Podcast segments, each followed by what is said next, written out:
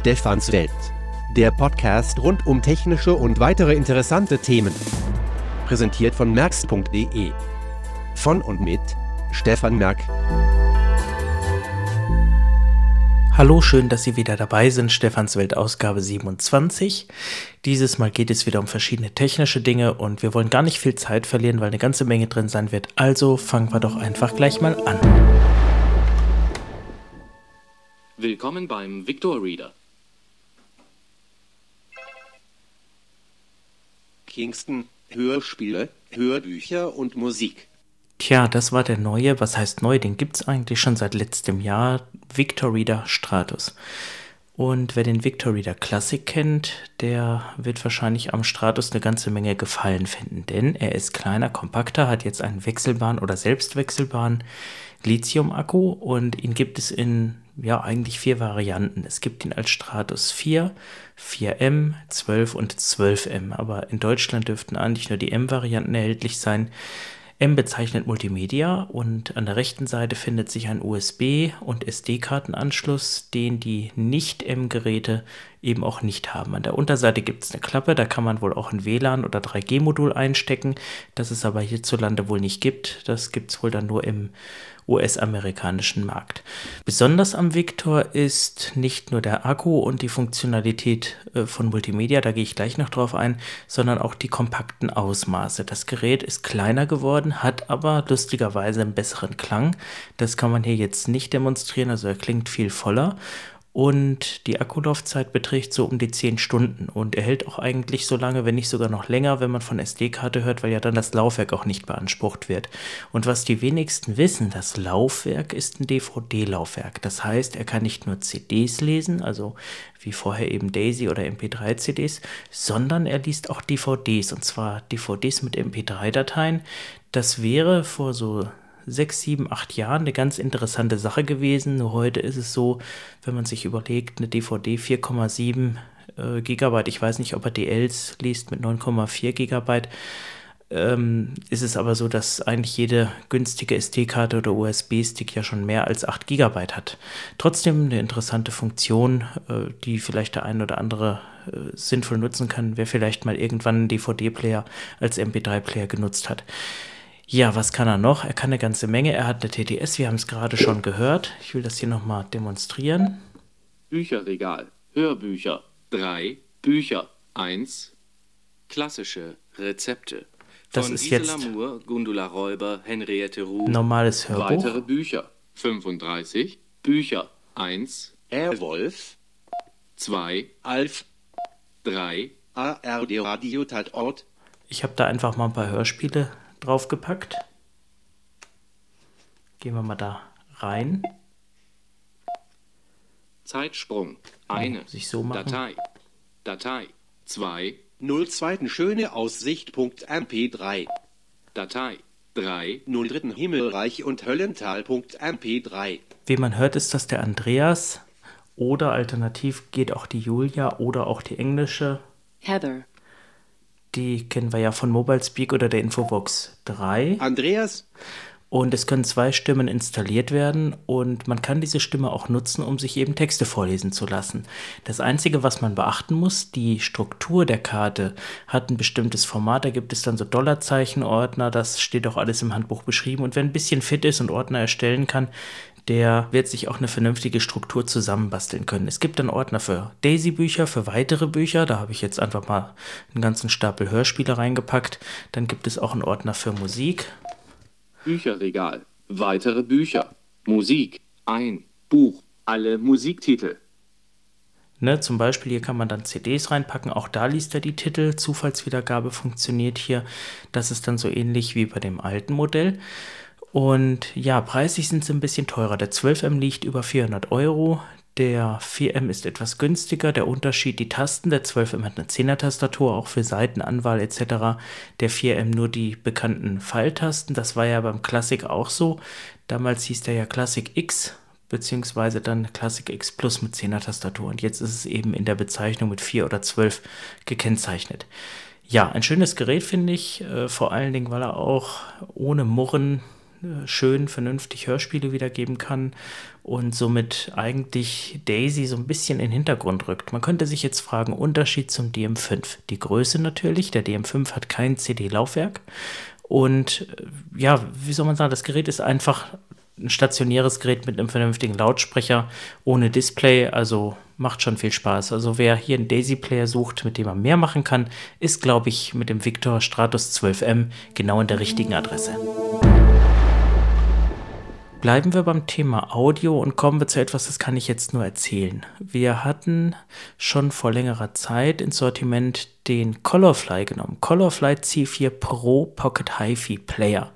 Dahinter versteckt sich ein Musikplayer, logischerweise, also ein Audioplayer, der nicht nur MP3 wiedergeben kann, das wäre auch eigentlich ein bisschen, äh, ja, Understatement, sag ich mal, sondern er kann auch WAV- und FLAC-Dateien wiedergeben und das auch in hochauflösenden Formaten.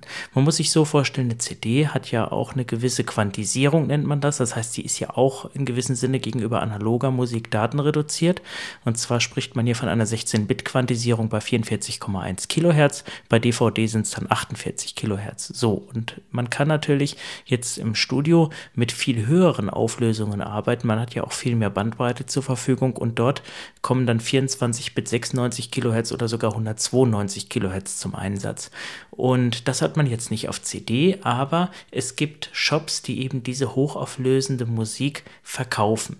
Das heißt, man kann die runterladen, da hat man auch dann keinen Kopierschutz, das sind dann FLAC-Dateien oder Wave-Dateien. FLAC ist ja sozusagen lossless, nennt man es ja, also verlustfrei äh, wiederum, was Wave ist in komprimierter Form.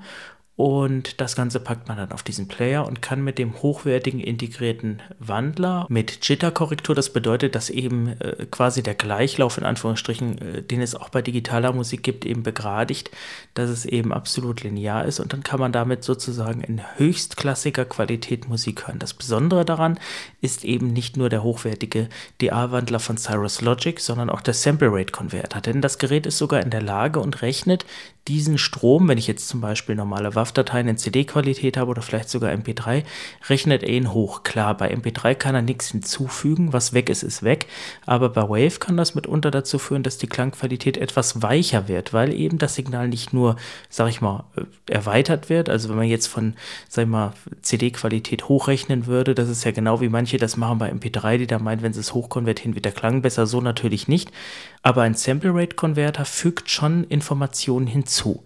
Und das ist, denke ich, schon eine ganz interessante Sache und macht sich klanglich auch sehr gut bemerkbar. Ich habe das Gerät jetzt einige Monate getestet, was eben auch sehr besonders ist, dass er zwei getrennte Endstufentransistoren hat und man eben auch sehr hochohmige Kopfhörer anschließen kann. Und ich habe da mal einiges verglichen und festgestellt, dass bei diesem Gerät einem wirklich die Ohren aufgehen. Das heißt, faktisch kann man sagen, dass das Gerät sogar besser klingt als ein CD-Player, einfach weil die Musik, die da rauskommt, rein ist. Und da das Gerät akkubetrieben ist, hat man auch keine Netzstörungen oder irgendwas. Und ich habe das mit einigen Kopfhörern getestet, mit einem Sennheiser HD800 beispielsweise, der eigentlich so Referenz ist äh, bei den zumindest magnetischen Kopfhörern. Also das ist schon eigentlich sag ich mal, ein sehr guter Hörer und es ist schon wirklich äh, imposant, was das Ding leistet. Man kann das im Podcast leider nicht demonstrieren, deswegen kann ich es nur erzählen. Man wird es auch vielleicht nicht nachvollziehen können, wenn man sich noch nie mit dem Gedanken befasst hat, Musik richtig äh, zu reproduzieren. Man muss sich Folgendes mal vorstellen, wenn ich eine HiFi-Anlage habe mit entsprechenden Lautsprechern, dass ich die ganze Raumakustik mit einbeziehe. Wir hatten darüber ja so ein bisschen mal beim Kunstkopf gesprochen, so von wegen interauralem Schall. Das heißt, ich muss ja dafür sorgen, dass der Abstand und die Position zu den Lautsprechern stimmt, dass die Lautsprecher zum Raum passen, dass die Anlage abgestimmt ist und so weiter. Und das kostet mit entsprechender Hardware richtig viel Kohle. Und wenn ich das mal vergleiche mit so einem Player, der etwa bei 500 Euro liegt, so 530 Euro etwa, und ein Kopfhörer, der 1000 Euro kostet, was jetzt erstmal viel Geld ist, dann habe ich aber für unter 2000 Euro eine Klangqualität, die ich mit einer High-End-Anlage erreichen kann, die mehrere ja, zigtausend Euro kosten kann. Also das muss man einfach so sehen. Was man natürlich nicht hat, ist den Körperschall. Also das kann natürlich ein Kopfhörer nicht, dass man eben, äh, jetzt sage ich mal, den äh, Bass und die Schwingungen quasi spüren kann. Aber der Kopfhörer bringt einen doch recht intim in Anführungsstrichen an die Musik heran und das ist dann eben quasi so, als würde der Mischer im Studio vor seinen Studiomonitoren im schalltoten Raum sitzen und das Ganze abmischen. Also von daher ist das schon eine gewisse Authentizität. Und was das Besondere am HD 800 ist, wenn wir mal vom Kopfhörer ausgehen, er hat leicht schräg gestellte Membran, hat die größten Treiber, die es überhaupt in so einem Kopfhörer gibt, mit 56 mm. Das Ding ist also wirklich riesig und erzeugt dadurch einen so wunderbaren, dynamischen und vollen Klang und auch sehr äh, lebendigen, präzisen Klang, dass man also wirklich äh, damit Musik genießen kann, wie man es eigentlich äh, oder wie wahrscheinlich die meisten es noch gar nicht gehört haben. Das muss man sich vielleicht so erklären. Wenn man sich jetzt mal überlegt, man hatte früher Fernsehen und es gab ja dann die höhere Auflösung heute mit, mit HD Ready und jetzt mit Full HD. Und äh, man sagte dann, also gab es dann auch Berichte in den Zeitungen, dass zum Beispiel bei einem Full-HD-Fernseher, wenn man den, ich mal, 32 Zoll Gerät auf dem Schoß hätte, könnte man was noch erkennen. Aber wenn man diesen Fernseher dann, sag ich mal, aus anderthalb Metern Entfernung betrachtet, würde man im Vergleich zu äh, der alten PAL-Norm, die ja ja, eigentlich weniger als die, die HD-Auflösung beträgt, würde man keinen Unterschied wahrnehmen, weil das Auge das einfach nicht sieht. Das ist auch dieses Apple-Ding mit den Retina-Displays, dass man sagt, man macht die Pixel so dicht, dass das Auge eigentlich gar keine Bildpunkte mehr erkennt. So, die Praxis hat aber dann gezeigt, dass zum Beispiel Leute, die überhaupt gar keine Ahnung von HD haben, plötzlich gesagt haben, mein Gott, jetzt ist das Bild plötzlich so gut und plötzlich so, so scharf und diese Schärfe kannte man gar nicht. Und äh, von daher ist das immer so ein kleiner Beweis dafür, dass man eben nicht alles messen kann und errechnen kann, sondern äh, das hat auch sehr viel mit Emotionalität zu tun. Und wenn man sich die HiFi-Foren insbesondere anguckt, was da so gestritten wird über Klang und über, äh, sag ich mal, Sound und der eine, was weiß ich, steht halt auf diesen etwas äh, aufgeblähten Bose-Sound, sag ich dazu, oder sagt man so dazu, diesen Badewannen-Sound, das heißt angehobene Bässe und Höhen und der andere eben auf Neutralität. Und es ist halt so, desto teurer man kommt, sag ich mal, preislich, geht es halt eher darum, die Musik möglichst neutral wiederzugeben, während man dann im Mittelklassebereich oder auch bei manchen Firmen dann dazu übergeht, dass man den Klang anpasst. Der wird dann quasi, man nennt das abgestimmt, dass eben so ein, so ein günstiger Kopfhörer, meinetwegen, der für Jugendliche konzipiert ist, eben mehr Bass und mehr Höhen bringt, aber weniger im Mittenbereich. Während so ein High-End-Kopfhörer dann wiederum alle Frequenzbereiche quasi mit äh, gleicher Lautstärke wiedergibt. Und viele mögen meinen, das klingt ja so flach und überhaupt und was weiß ich nicht. Und das stimmt auch. Wenn man eine billige Anlage nimmt, dann klingt das in der Tat flach, weil plötzlich nichts mehr da ist und die Dynamik nicht mehr durch die Überbetonung der Frequenzen kaschiert werden kann. Wenn man aber, sag ich mal, ein hochauflösendes Material hat und eine vernünftige Wiedergabeanlage, dann erstaunt man nicht schlecht, dass man plötzlich gar keine Klangverfärbung mehr braucht und Dinge aus der Musik heraushört, die man vorher noch nie gehört hat. Und das ist eben, wie ich den Vergleich mit HD äh, gerade erklärt hatte. Ja, nochmal zum Colorfly. Es wäre schön gewesen, wenn man dieses Gerät Blinden und Sehbehinderten anbieten könnte. Ich war mit dem Hersteller Colorful Technology in Kontakt und ich höre irgendwie nichts mehr, nachdem ich dann so eine Liste mit so etwa 15 bis 20 Verbesserungspunkten für die Firmware geschickt habe. Denn die Bedienung trotz weniger Tasten gestaltet sich ein bisschen schwierig, weil die Menüs nicht so richtigen Anschlag haben und so weiter. Das ist alles nicht so einfach. Und von dem her ähm, weiß ich nicht. Also man hat mir geschrieben, man würde das jetzt nach China weiterleiten. Aus China kommt er halt und entsprechend mir Rückmeldung geben. Die Rückmeldung ist leider nicht erfolgt und von daher kann man das Gerät entweder nur benutzen, indem man sich alle Musikdateien ins Hauptverzeichnis knallt oder wenige Unterordner hat oder man noch einen kleinen Sehrest hat und zumindest sehen kann, wo man sich in etwa mit dem Cursor befindet. Und die Schrift ist leider sehr klein. Das Gehäuse im Übrigen recht altbacken, erinnert so an die alte Argus Jukebox vom Format her. Wenn es es auch hochwertiger verarbeitet ist. Also die Oberseite ist aus gebürstetem Metall, die Unterseite aus Holz und der Lautstärkeregler ist so ein äh, Schieber. Allerdings äh, sieht der Regler billiger aus als das, was da drunter steckt. Da ist nämlich ein teurer Alps-Poti drin, der also recht hochwertig ist und auch sehr gut läuft. Und was die Tastatur angeht, sind es eben auch eigentlich nur eine VIP-Taste mit zwei Zusatzfunktionen und Direktwahltasten für den Equalizer, der eingebaut ist. Ja, sowas gibt es da auch drin. Und den Sample Rate Converter. Und man sieht leider nicht, wo man ist. Das ist ein bisschen ein Problem. Man kann das zwar ermitteln anhand äh, der Knackgeräusche, die das Gerät dann von sich gibt, sag ich mal, aber ja, ist halt ein bisschen schwierig. Also da hätte ich jetzt kein gutes Gewissen, äh, das Ding irgendwie Blinden oder Sehbehinderten anbieten zu wollen. Für den, den es interessiert, was er auch noch hat, ist ein koaxialer digitaler Ein- und Ausgang. Das heißt, man könnte ihn auch als Verbesserung für einen günstigen CD-Player nehmen. Das heißt, man schaltet inzwischen als DA-Wandler und könnte dann entweder sein CD-Signal durch den Colorfly digital durchschleifen und dann somit einen besseren Wandler nutzen oder man hat vielleicht einen sehr, sehr teuren Digital-Analog-Wandler und kann das Signal digital in den Wandler der heimischen Anlage schicken. Also von daher, da ist alles offen. Zwei Kopfhörerausgänge hat er. Einen für die starken Kopfhörer, 6,3er Klinke und einen für die kompakten Kopfhörer mit 3,5er Millimeter Klinke. Allerdings muss man sagen, dass das Signal über den großen Anschluss auch noch mit dicken Kopfhörern besser ist. Man merkt einfach, wenn man so einen Cosprotter Pro nimmt, wer den kennt, überhaupt nichts äh, von wegen der hochwertigen Wiedergabe. Also das ist dann genauso, als würde man irgend so weiß ich nicht, iPod oder einen anderen MP3-Player, Akkus Jukebox oder so nehmen.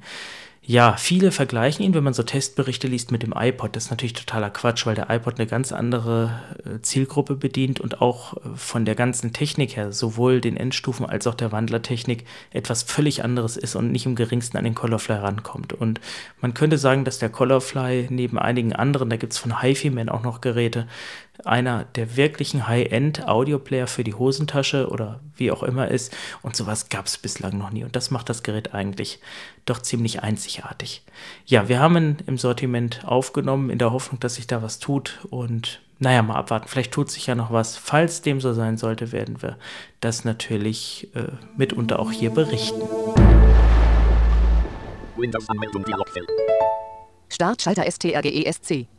Ich denke, den Sound kennt fast jeder, aber die Stimme, da werden sich einige vielleicht wundern. Nein, das ist diesmal kein Mac, auch wenn auf dem MacBook die gleiche Stimme installiert ist, nämlich die Vocalizer-Stimme von Nuance, in dem Fall die Stimme Anna, sondern es ist ein ganz gewöhnlicher Windows-Rechner, der einen Bruchteil eines Mac kostet und zudem mit NVDA inzwischen, oder sagen wir mal besser jetzt, die gleiche Sprachqualität ebenfalls erschwinglich bietet. Wie das funktioniert, erzähle ich gleich. Ich will erst mal demonstrieren, wie schnell das Ganze Startmenü. geht. Internet, Mic, Bildschirm, Recur, Wind, erste Schritte unter HP Support Assistant, Rechner, äh, kurz, Name, Skype, Such, Inter, Mic, Microsoft Word, Zeit, kann Dokument hier- 1, Microsoft Word, Dokument. Punkt. Das ist ein Test. Das ist ein Test. Ja, wunderbar. Microsoft Word Dialogfeld möchten Sie die an Dokument 1 vorgenommenen Änderungen speichern? Nicht speichern, abbrechen, speichern, nicht speichern. Genau, nicht speichern. Und schon sind wir wieder draußen. Und zwar habe ich hier jetzt zwei Stimmen installiert. Ich demonstriere das mal. Ich drücke die NVDA-Taste und Steuerungstaste. Variante Premium High. Hier kann ich mit Pfeil links und Pfeil rechts Stimme Anna, Deutsch, auswählen, zum Beispiel Anna. Stim Daniel English Gross Britannia. Ja. Stimme Anna Deutsch Deutschland. Hier habe ich nicht mehr. Jetzt habe ich noch die Variante. Variante Premium High. Das sind 22 Kilohertz Variante Premium. als 16 Kilohertz Version. Variante Standard High. Klingt ein bisschen komprimiert, aber auch 22 Kilohertz wieder. Stimme Anna Deutsch Deutschland. Die hoppelt ein bisschen. Variante Standard High. Variante Standard. Diese als 16 Kilohertz und, Variante Kompakt. das kennt viele vom iPhone vielleicht, Geschwindigkeit 65. Amt. CCCM Capturing Window. Geschwind Variante Kom Vari Va- Va- stellen wir es mal Variante wieder hoch. Also ich habe hier alle Vocalizer-Stimmen, zwei Stimmen sind installiert, aber ich könnte alle Stimmen installieren in allen Sprachen, die verfügbar sind und das sind eine ganze Menge. So, und jetzt kommt's. Es handelt sich hierbei um eine native Stimme für NVDA, das heißt, sie läuft nur mit NVDA und sie kostet 75 Euro. Und ich finde das so eine tolle Sache, deswegen haben wir sie auch ins Sortiment aufgenommen. Und zwar ist es so, dass man hier eine Lizenz bekommt auf seinen Namen für diese Stimmen und zwar für alle Stimmen. Alle Vocalizer-Stimmen, die verfügbar sind, kann man in NVDA nutzen, also beliebig viele. Und es gibt auch irgendwie keine Einschränkung, ob man die Lizenz nur auf einen oder auf mehreren Rechnern nutzen darf. Es ist einfach eine Lizenzdatei, die importiert man. Das kann man allerdings nur mit den aktuellen NVDA-Versionen machen, also 2012.2, die dann auch eben es zulässt, dass man Module importieren kann. Und dann importiert man den Vocalizer-Treiber und die Stimmen und kann dann mit der Lizenz sozusagen dann seine NVDA aktivieren und kann es einfach nutzen. Und die Reaktionszeit der Stimmen sind erstaunlich schnell. Ich habe das auf dem Netbook mit einer C60 CPU oder APU vielmehr probiert. Das ist ja eine relativ langsame Netbook-CPU, allerdings mit einem schnellen Grafikkern die die geringe Geschwindigkeit der CPU wieder ausgleicht und es funktioniert wirklich erstaunlich flink. Also ich war wirklich begeistert und da war für mich klar, das ist richtig sinnvoll. Es ist schade, dass A Cappella seinerzeit nicht die Infobox 3 günstiger gemacht hat, vielleicht nur mit einer Stimme, wie wir das ja mit A Cappella immer diskutiert hätten, weil dann hätte man jetzt schon vorher eine Stimme gehabt, die bezahlbar gewesen wäre. Nur jetzt ist es halt so, dass A Cappella doch mit reinen NVDA-Nutzern da schon irgendwie ein Problem bekommt, weil die natürlich sagen, warum soll ich für 520 Euro einen USB-Stick kaufen, wenn ich doch für 75 Euro Stimmen für NVDA kriege und mehr will ich eigentlich nicht. Und ich finde, das ist eine auf jeden Fall schöne Sache. Und von diesen 75 Euro gehen 10 Euro übrigens an das NVDA-Projekt, also NV Access, und weitere 10 Euro gehen an die portugiesische NVDA-Community. Und die ist da auch mit für verantwortlich, dass es die Stimmen gibt. Somit sollen sie auch was davon haben. Und ich finde das eben so eine tolle Sache, dass ich gesagt habe, das bieten wir mit an äh, für den gleichen Preis. Man kann, wenn man sie auf der NVDA-Seite direkt kauft, allerdings nur mit PayPal bezahlen. Und der Vorteil ist bei den Händlern, also wir sind nicht der Einzige, geht das auch mit anderen Zahlungsmodalitäten. Und das muss man, denke ich, unterstützen, zumal NVDA sich so weiterentwickelt hat, dass man sagen kann, man hat einen vernünftigen Screenreader unter Windows und das für einen Bruchteil des Preises, was ein Mac kostet. Und ich möchte auch mal kurz was zu diesem Notebook sagen, was ich hier verwende. Das ist ein HP 630 und dieses 630 ist wirklich ein Kampfpreis-Notebook, was HP dann ins Rennen geschickt hat. Es gab da schon Vorgänger von, aber man hat es im 630 eigentlich erst richtig optimiert. Die Version, die ich hier habe, hat einen Core i3 380M Prozessor mit in meiner Ausbaustufe 8 GB RAM und 500er Festplatte. Standard sind 4 GB und das Notebook kostet gerade mal sowas zwischen 450 und 500 Euro. Mit einem 15 Zoll Bildschirm, Webcam, Altec Lansing Stereo-Lautsprechern, DVD-Brenner und in einem absolut robusten Gehäuse und sogar mit einer spritzwassergeschützten Tastatur. Es gibt das Gerät auch noch in einfacherer Ausführung mit einem, ja, so einem normalen Pentium Duo Prozessor oder es gibt es auch sogar von Compaq. HP hat jetzt Compaq zur in Anführungsstrichen Billigmarke gemacht. Also da heißt er dann CQ59 oder CQ60 oder sowas. Gibt es auch verschiedene Ausführungen, die allerdings auch gehäusemäßig ein bisschen abgespeckt sind, aber in etwa die gleiche Hardware bieten. Und da muss ich sagen, also das äh, ist wirklich ein gelungenes Gerät, ist auch sehr leise, den Lüfter hört man kaum. Man hat hier HDMI, VGA 3, USB, Netzwerk, Kartenleser und eben Audioausgang, wie man ja hören kann. Und ist wirklich ein tolles Gerät. Wenn man sich sowas mal nimmt mit, sag ich mal, um die 500, 450, 500 Euro und dann noch 75 Euro drauf, da bin ich bei einem neuen Rechner unter 600 Euro, der sprechen kann und genau die gleichen Stimmen hat wie ein Mac. Tja, und warum sollte ich dann noch ein MacBook kaufen, wenn ich doch für einen Bruchteil des Preises einen genauso guten Rechner kriegen kann?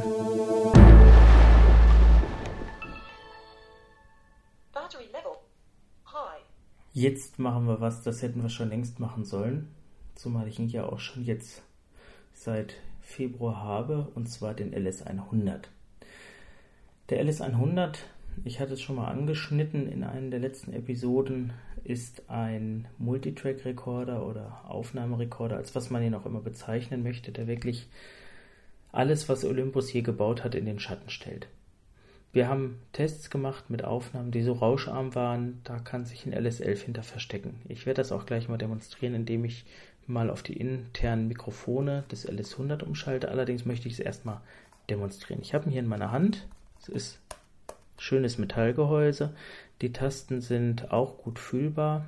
Ähm, es gibt eine Play- und Stop-Taste, es gibt so ein Navigationskreuz und links und rechts im Display, so rechts ist eine Taste, nee, zwei. Mit denen kann ich dann so Spezialfunktionen machen wie Geschwindigkeit verändern und links habe ich drei Tasten, also eines zurück, Menü und äh, Home, Menü. Wie auch immer. Unterm Display haben wir auch so drei Tasten, die dann auch unterschiedliche Funktionen haben. Das erinnert so ein bisschen an DM5. Auch das Display ist so ein schönes, kontrastreiches wie das DM5. Und was kann er? Metronom. Ja, schöne Funktion. Man kann da auch zu singen, wenn man das will. Kann man im Mehrspurmodus nehmen. Ähm, was kann er noch? Home. Recorder. Der Recorder, das ist klar. Da ist sogar, sag ich mal, ganz normale Aufnahmefunktion. Demonstriere ich gleich noch. Ja, hier haben wir schon was drauf, irgendwie, irgendein Test. Wie auch immer, muss ich wieder auf Home gehen. Home. Multitrack. Multitrack, das wäre jetzt zu aufwendig, das zu beschreiben. Es ist einfach ein Mehrspurrekorder, man kann verschiedene Spuren hintereinander aufnehmen, leider nicht gleichzeitig und man kann dann die einzelnen Spuren in der Balance und Lautstärke regulieren. Man kann entweder acht Spuren Mono oder eben vier mal zwei Spuren aufnehmen, also zum Beispiel eine Stereoaufnahme, ein Interview und könnte das dann mit irgendwelchen Ambience- oder Musikgeräuschen unterlegen. Lisarjo. Der Lisarger, das ist ein äh, Hilfsprogramm, mit dem man die Phasenverdrehung von Mikrofonen ermitteln kann und Mikrofone dann entsprechend so ausrichten kann, dass eben der Zeitlauf des Schalls synchron ist, dass es eben keine Phasenverschiebung gibt. Ist eine ganz sinnvolle Funktion für externe Mikrofone, allerdings für die internen nicht nutzbar. Ja, das Menü, man hört sie, er spricht allerdings in Englisch und es gibt momentan noch keine deutsche Sprache dafür. Eine Firmware steht kurz bevor und es soll wohl dann auch noch eine geben äh, mal sehen, ob es da die Deutschen gibt. Wobei, wer sich so ein Gerät kauft, wird auch des Englischen, denke ich, mächtig sein. Und so viel ist es ja nicht, was man kennen muss. Was man hier hört, es ist, ich sagte ja vorhin so ein bisschen DM5 ähnlich, das Gerät, trotzdem die bekannte Stimme aus dem DM550. Und das hat auch seinen guten Grund. Eine TTS wird hier nicht benötigt und letztendlich werden nur die Grundfunktionen gesprochen. Das ist eigentlich so Olympus-typisch, da braucht man, glaube ich, nicht näher drauf eingehen. Man kann eine ganze Menge einstellen bei den Mikrofonen. Man kann also für jeden Eingang getrennt einstellen, ob äh, die Empfindlichkeit hoch, niedrig ist und so weiter und so fort. Er hat rechts ein Aussteuerungsrad, das ist so ein Doppelrädchen, allerdings aus etwas, ja, wie soll ich sagen, nicht so ganz vertrauenserweckendem Plastik und man kann eben dann auch die Kanäle separat voneinander verstellen. Das ist ein bisschen wackelige Angelegenheit, würde ich sagen. Ja, der Akku ist fest integriert. Das ist ein Lithium-Akku, ähm, den man, nein, fest integriert ist falsch, den kann man auch wechseln, aber der ist hier hinter so einer Klappe. Da ist auch die SD-Karte hinter. Die ist rechts an der Seite. Somit ist die Unterseite außer mit dem Stativhalter eigentlich komplett glatt.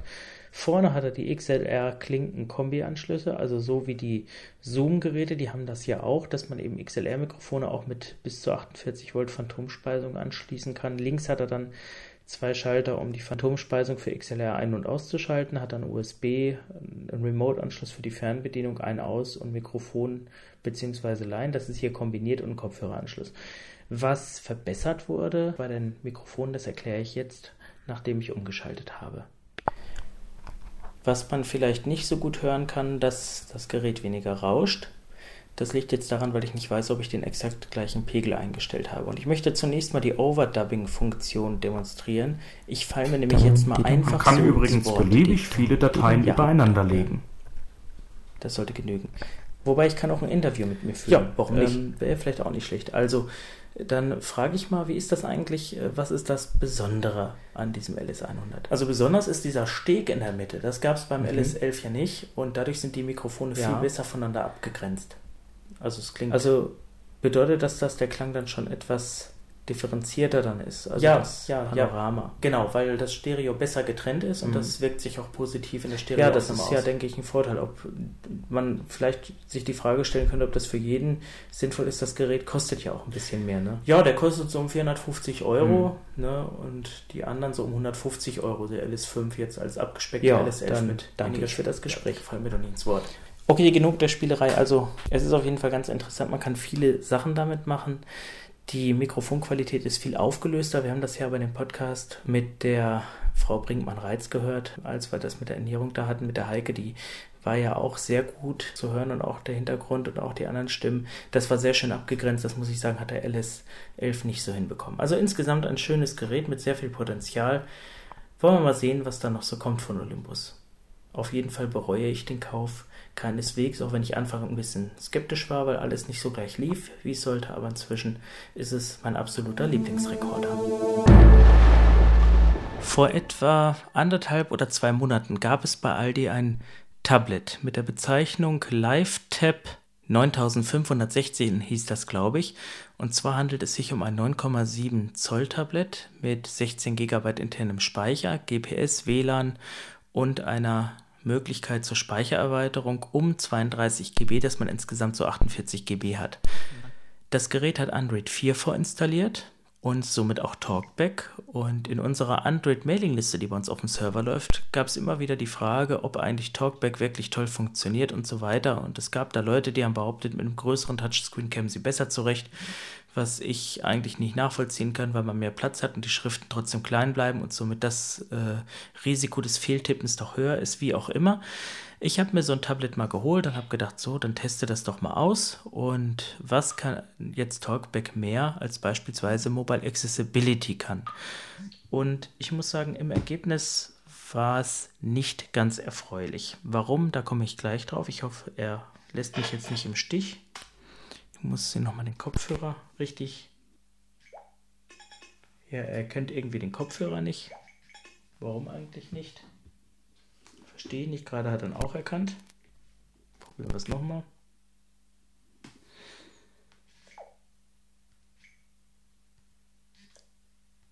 Ja, und da verließen sie ihn wieder. Ja, so geht das eigentlich immer, wenn ich mit dem Ding was mache. Und das ist auch der Grund, die Dinger nicht ins Sortiment zu nehmen. Also lange Rede, kurzer Sinn. Während ich ihn jetzt hier nochmal runterfahre, erzähle ich vielleicht ein bisschen was Theoretisches dazu und dann zeige ich mal was. Talkback ist ja ein von Google in die Geräte implementierter Bildschirmleser. Das heißt, man kann mit Talkback Android 4 steuern. Es gibt auch einige Podcasts von findigen Menschen, die dann beschreiben, wie man das Gerät blind einrichten kann und so weiter und so weiter. Ich weiß nicht, ich habe mir das nie wirklich angehört, ob da auch auf die Risiken und Nebenwirkungen hingewiesen wird, weil viel interessanter ist doch eigentlich, was ich nicht mit dem Ding machen kann. Und was nützt mir etwas, was ich blind einrichten kann, aber was dann doch in der Praxis gar nicht wirklich funktioniert. Also ähm, zu dem Tablet, das ist schon eine tolle Sache. Also ich muss sagen, seitdem ich jetzt ein Tablet habe, äh, nutze ich das auch, sei es für Spiele oder sei es mal äh, irgendwie äh, zur Unterhaltung, dass man Satu gucken kann, also Fernsehen. Und ich muss auch sagen, seitdem ich dieses Tablet habe und damit meine Podcasts gucken kann, was ich mit Serest allerdings auch anders kann als ein Vollblinder, äh, habe ich meinen ganzen Apple-Kram veräußert. Ich brauchte mein MacBook nicht mehr, das ist weg, mein iPod ist weg. Ich brauche das Zeug nicht mehr. Ich habe lediglich noch das iPhone, weil ich ja so viele Apps da gekauft habe, aber ansonsten brauche ich das nicht, weil ich das alles genauso gut auch mit Android machen kann. Und wenn man sich mal überlegt, dass dieses Tablet 299 Euro kostet, dafür kriege ich kein iPad. Und eine 32 GB-Karte kostet irgendwie 20 Euro dazu, dann habe ich sogar 48 GB Speicher und da ist auch eine ganze Menge drauf. So, ich starte es jetzt nochmal. Jetzt läuft es wieder über den Ausgang. Nur was halt eben das Ganze für Blinde recht unattraktiv macht, das ist eben dieses Talkback. Und ich muss sagen, ich habe Talkback aus verschiedenen Gründen gefressen. Und das sind so Dinge, die eigentlich äh, keiner erzählt, weil, äh, ja, weiß ich auch nicht, warum es eigentlich so ist. Na, fangen wir mal mit dem einfachsten an, wenn das Ding abstürzt. Dann kann ich einen Absturzbericht per E-Mail senden. Und zwar sagt mir das Gerät dann, ich soll hier klicken und öffnet eine Mail und diese Mail ist dann auch schon adressiert mit einer Fehlermeldung und die brauche ich dann noch wegschicken. Ja, das habe ich gemacht.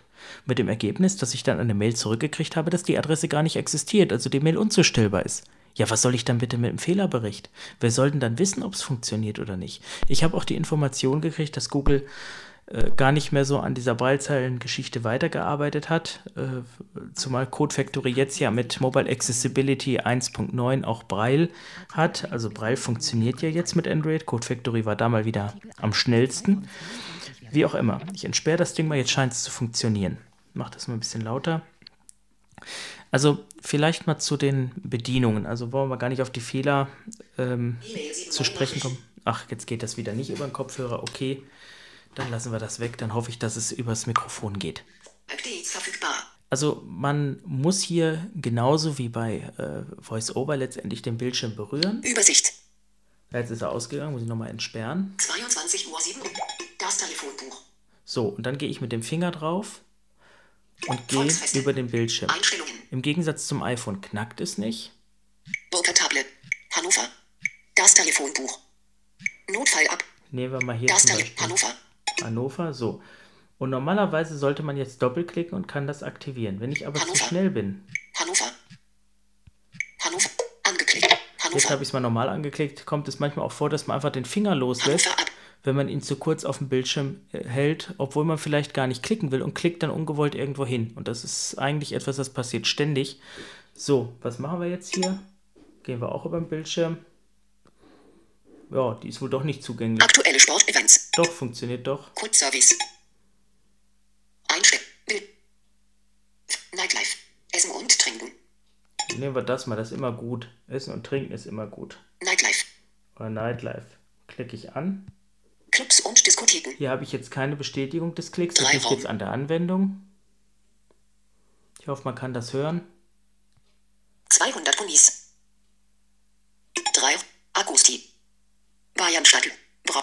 Havanna. Okay, also man hat eigentlich keine so wirkliche Orientierung, wo man eigentlich ist, was man macht. Ich will mal meine Lieblingsanwendung nehmen. Und zwar den DB-Navigator, den es ja auch für Android gibt. Ich muss jetzt übrigens, wenn ich zurück will, hier unten auch in der untersten Zeile die entsprechenden Buttons finden. Ja gut, ähm, der, die Anwendung hat den Bildschirm gedreht, dann ist klar, dass das nicht funktioniert. Das sehe ich jetzt auch hier.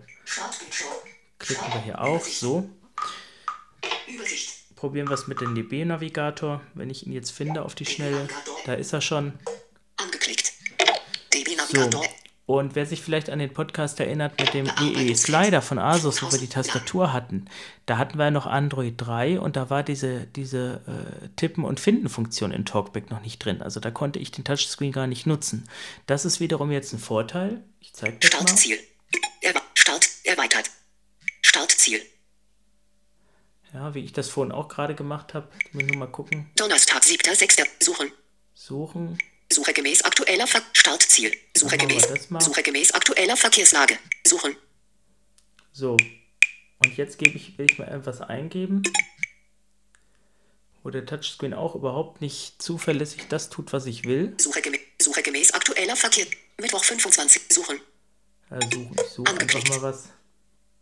Gucken, was er macht. 23 Uhr 41 plus 0, 23 Uhr 55 plus 0 bis 0 Doppelpunkt 14 RE 15032 Frohnhausen. LAN. Angeklickt. Marburg. Gut, LAN. kann ich anklicken, bis Reise wir und buchen. Zuglauf haben. Datum. Ja, man hört es manchmal anzeigen. klicken. Da muss ich jetzt allerdings auch sagen, man hört es vielleicht, ich habe hier jetzt die äh, S-Vox-Stimme, die S-Vox Classic drin und nicht die ähm, nasale Android-Stimme. Die hatten wir ja auch schon mal früher mal gehabt. Ich habe jetzt mir gespart, auf die umzuschalten und nutze jetzt die S-Vox, die eine sehr gute Klangqualität eigentlich hat, aber äh, doch manchmal nicht so das tut, was es soll. Ich habe das allerdings auch schon mit der Standard-Android-Stimme probiert, mit dem Ergebnis, dass das auch nicht so richtig hingehauen hat. Also so ganz überzeugt hat mich das Karte nicht. anzeigen. Und es ist auf den Smartphones vielleicht mit der Touch-Bedienung etwas besser, weil einfach auch weniger Fläche da ist und somit muss weniger gerechnet werden. Das ist eben der Nachteil bei den größeren Touchscreens. Deswegen kann ich die Aussage, dass ein größerer besser ist, überhaupt nicht verstehen. Und naja, es ist aber trotzdem nicht wirklich perfekt. Ich will aber mal Sachen zeigen, die nicht funktionieren. Das ist immer viel interessanter. Startbildschirm. Übersicht. Wenn ich zum Beispiel mir, ich muss dann auch mit, ach so, ja, vielleicht mal zur Bedienung. 2 von 5 wird Es angezeigt. ist jetzt ein bisschen durcheinander, aber ich hoffe, man kann mir ein bisschen folgen. Also es gibt eigentlich hier auch fast keine Gesten. Also das lang tippen und mit dem Finger drüber gehen, man hört das auch. Neu. So, dann macht er einen Tief-Hochton. So, das, der Ton kommt dann, wenn ich dann loslasse. Und ich habe dann eigentlich nur die Möglichkeit, ähm, mit zwei. Fingern zu streichen, kann dann eben die. Listen und. Seiten blättern. Zum Beispiel, wenn ich jetzt Einstellungen. In den Einstellungen das kann ich vielleicht mal demonstrieren. Artikel 1 bis 6 von 6 werden angezeigt. SRS. Wenn ich jetzt hier zum Beispiel die Liste blättere, WLAN. ne, der Ton wird höher, desto weiter ich runterkomme. Also ja, das ist auch eine Sache, die gar nicht so uninteressant ist. So, was aber jetzt nicht geht, das wollte ich ja zeigen. Mal gucken, ob ich das hier alles. Ist jetzt alles hier ein bisschen sehr unprofessionell, wie ich das mache, der Browser. Ja, ich klicke den mal an. Da gibt es vielleicht auch Alternativsoftware, das kann sein, da habe ich mich jetzt nicht drum gekümmert. Browser. Ja, jetzt hat er den wieder nicht geöffnet. Jetzt habe ich ihn angeklickt, obwohl ich ihn eigentlich gar nicht anklicken wollte, aber ich wollte ihn dann ja doch anklicken. Also ich habe sozusagen mal kurz getippt und einfach nicht lang genug gehalten. Ja. So, Webanzeige. Webanzeige. H. Wenn ich. Glück habe. Section. Problem liest er mir mal den äh, ganzen Verlauf hier vor. Android. List Item. Klickheit. Google Maps Mobile Hilfe. Banner. Section Navigation List S3 Items. Pro Google Maps Mobile Hilfe. Gut Klickheit. Ja, wie ich da jetzt hinkomme, weiß ich nicht. Also ich will das an dieser Stelle vielleicht auch mal beenden. Es ist einfach so, wer ein Tablet möchte, ist wohl mit dem iPad als Vollblinder immer noch am besten bedient. Es gibt eigentlich keine Alternative. Das zeigen auch irgendwo die Verkaufszahlen, äh, wenn auch nicht ganz, denn Google holt Apple ganz rapide ein, denn die anderen Hersteller haben einfach die bessere Hardware. Und trotz allem, was VoiceOver angeht, ist das schon eigentlich eine vernünftige Implementation. Nur, und das ist jetzt das Problem, Tablet, ob es ein iPad oder ein Google-Gerät ist. Für Blinde vollkommen unergonomisch. Das Display ist viel zu groß, man muss viel zu viel suchen und man kann ja mit einem iPhone das gleiche machen oder iPod. Von daher ja, wie immer meine Empfehlung in diesem Fall, lieber ein iPod nehmen. Hat man ein schönes kleines Tablet für die Hosentasche. Aber was ich noch zeigen möchte, die Texteingabe. Ich habe ja hier oben auch ein Suchfeld. Gehe nochmal auf die Startseite. 22 Uhr 3, 0 Inbox privat. Jetzt muss ich mal gucken, wo ich hier die Suchen. Suchen, wenn ich das anklicke, müsste die Tastatur aufgehen. Ja, tut sie. Und hier kann ich auch relativ, ja, wenn ich könnte, wenn ich jetzt in dem Moment wieder mal mein Talkback abgestützt wäre. Ja, was ich zeigen wollte. Kein Text eingegeben. Na, jetzt geht's doch wieder, es ist wieder. F. Manchmal kommt es wieder, manchmal nicht. D. S. A. Symbole. Umschalttaste. Habe ich eigentlich, ist ähnlich wie beim iPhone. Die X, Eingabe X, ist ähnlich schnell. Nur X. ich muss, wenn ich jetzt was schreiben will, jetzt habe ich wieder nicht lange noch getippt, dann setzt er das X. Aber normalerweise mache ich dann zum Beispiel jetzt einen Buchstaben G, G lass den Finger los und tipp kurz an, doppelt. Und dann kann ich schreiben. So, ist ein bisschen ja, aufwendig mit zwei Fingern tippen, geht trotz Multitouch nicht richtig. Also das erkennt er nicht zuverlässig. Manchmal geht es, manchmal nicht. Fazit ist also, das Ganze ist zwar schön zum Experimentieren, aber zum professionellen Arbeiten aus unserer Sicht absolut ungeeignet. Ja, jetzt ist die Frage, wie sieht das mit dem Handy aus? Ich habe hier kein Android 4 Gerät da. Ich habe es allerdings getestet auf einem HTC One und zwar nicht das X, sondern das One S. Das ist ein schönes, kompaktes Telefon mit so einem Uniboat-Gehäuse, wie man so schön sagt. Also so ein, so ein Alu-Block, wo das alles so rausgefräst ist. Ein sehr schönes Teil. Und es war einfach auch nicht wirklich praxisorientiert. Ich sag mal, mit Ceres ist das wunderbar, da kann man auch noch sehr viel sich helfen, auch wenn Talkback mal abstürzt, kann man ja, wenn man sich irgendwo das Einstellungs-Icon irgendwo hinlegt und da draufklickt, kann man das auch wieder reaktivieren, aber als Vollblinder hat man da einfach keine Chance. Wer Android will, der tut gut daran, wenn er sich auch ein älteres Gerät nimmt. Mobile Accessibility läuft zwar auch auf Android 4, nur es macht irgendwie keinen Sinn, sich da so einen Boliden wie ein Galaxy S3 oder sowas ins Haus zu holen, das eine Menge Geld kostet und von dem man nur so 20, 25 Prozent nutzen kann an der Leistung, die das Ding hat. Und der Rest ist einfach nur Prestige. Aber wenn ich zu viel Geld habe und ich weiß, was ich damit machen soll und kein iPhone will, dann kann ich das natürlich machen. Aber auf jeden Fall zweckmäßig ist das nicht. Und da ist es einfach so aus unserer Sicht nach wie vor, geht immer noch nicht wirklich ein Weg an Symbian vorbei, wenn man ein vernünftiges Mobiltelefon mit Messaging-Funktion haben möchte. Und nun sind wir wieder am Ende. Ich hoffe, Sie hatten ein bisschen Spaß dabei und ich habe einige Dinge oder hätte ich vielleicht gehabt, die ich nicht vorstellen kann oder vielleicht auch nicht will aus verschiedenen Gründen.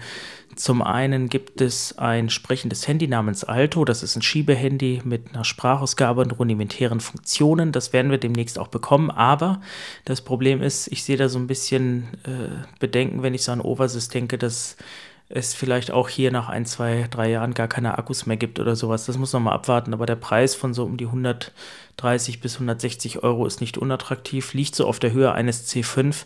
Nur die Frage ist, für wen ist das interessant? Immerhin kaufe ich mir ein Gerät, was äh, in seiner Funktionsfähigkeit doch endlich ist, während ein C5 immer noch erweiterbar ist und auch viel mehr kann. Aber für Leute, die wirklich motorisch eingeschränkt sind, mag das vielleicht auch eine Lösung sein. Ja, was gibt es noch Neues? Es gibt ein DAB-Radio äh, von Terratec, Noxon, irgendwas mit 110. Ich habe jetzt die Buchstabenkombination vergessen. Da kann man einen USB-Stick anschließen, also DAB Plus natürlich, und kann dann aus dem Internet MP3-Dateien oder irgendwie äh, ein anderes äh, Format AAC oder was draufpacken und dann sagt einem das Gerät Menüeinstellungen und die Namen der Sender an. Allerdings nur auf das beschränkt, was an Daten da ist. Es sei denn, man kennt selber Sender und kann das Ding erweitern oder sowas. Ist vielleicht auch eine interessante Sache. Nur das Problem ist, dass ich in der Vergangenheit immer wieder gesehen habe, dass Terratec Produkte nicht fertig entwickelt. Also selbst die alten Noxon-Kunden haben Probleme, weil sie keine Sender-Updates mehr kriegen und auch zu Soundkartenzeiten EWS 64, wer die vielleicht kennt, die Kunden wurden auch von Terratec im Regen stehen gelassen und von daher mag ich dieses Produkt im Gegensatz zu einigen anderen, die das ganz euphorisch tun, nicht wirklich bewerben wollen. Und deswegen werde ich es mir auch nicht anschaffen. Ja, das war's mit der Ausgabe 27 und ich wünsche Ihnen eine schöne Zeit und wir hören uns wieder in der nächsten Ausgabe. Tschüss, bis dann. Das war Stefans Welt. Präsentiert von merx.de. Eine Produktion der Firma Merck. Internet www.firmamerk.de